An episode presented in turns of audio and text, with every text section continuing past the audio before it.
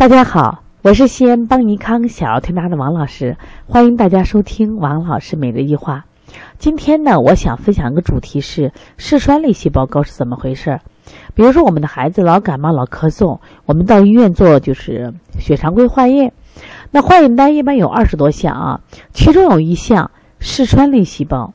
那你们知道这个嗜酸类细胞代表什么意思吗？那今天呢，我想拿小涵涵的案例给大家分析一下啊。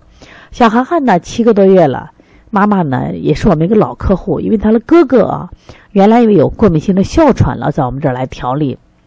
他说我生这个孩子呀，就我特别注意呀，就是首先是顺产，第二个呢，呃，我就给他喂的这个适度奶粉，我怕他哥哥过敏，他也有过敏这种症状，适度奶粉前四个月都特别的好。结果四个月后以后，爸爸说：“你不能老喝适度奶粉呀。”说哥哥有过敏，怎么能保证妹妹有过敏呢？说把奶粉就换过来。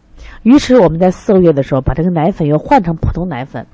结果从这以后，哎呀，麻烦死了，就跟他年他哥哥一样啊，经常的感冒咳嗽，老不好啊。最近把我都弄崩溃了。所以最近我觉得不太对，我就到医院做了检测，结果检测单一看。你看他的白细胞很低，要正常啊，白细胞就是这张化验单正常值是十五到二十，而他是五，整个处于降的值。另外呢，红细胞也低，红血红蛋白浓度也低啊。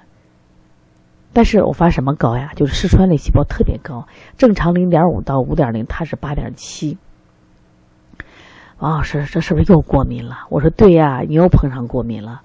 我说，嗜酸类细胞高呀，在人体里就表示他体内的是容易过敏，这个孩子又是个过敏体质，可能是随了什么呀？这个哥哥了。他说我就是，你说我现在咋办呀？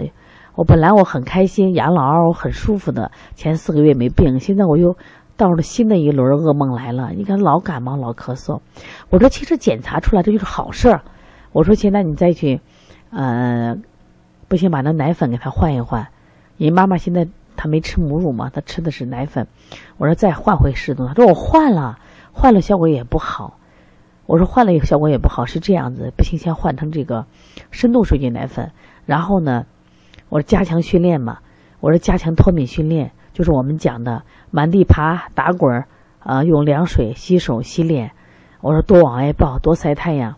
然后呢，多在这种风雨中训练。你不这样训练咋办嘞？不训练，这个孩子更弱。第二个，加辅食的时候，这个孩子一定要注意，不要很快的加，一定要加的简单，加的少。你这样才能保证。他不生病，要不然的话，你加辅食加了多了以后，可能新的问题就来了。而且这个妈妈同时做了个检测，叫这个免疫球蛋白检测，她整个这个免疫值也是比较低的。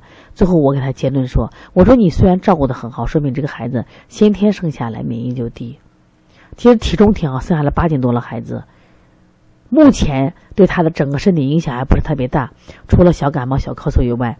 但是呢，其实。”他过敏对他的生活影响已经开始了，如果这样是不控制的话，很可能鼻炎呀、腺样体啊、多动、抽动，这是过敏进程。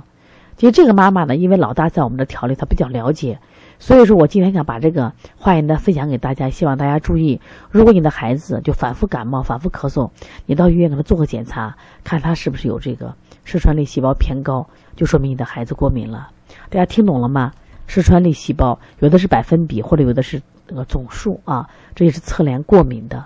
好，谢谢大家。如果大家对对我们的课程感兴趣啊，可以加微信幺七七九幺四零三三零七。那么到了这个秋冬天呀，这个感冒呀、咳嗽发烧的孩子特别多，我们也有书籍，二十五种咳嗽，二十八种发烧，大家感兴趣的可以学习。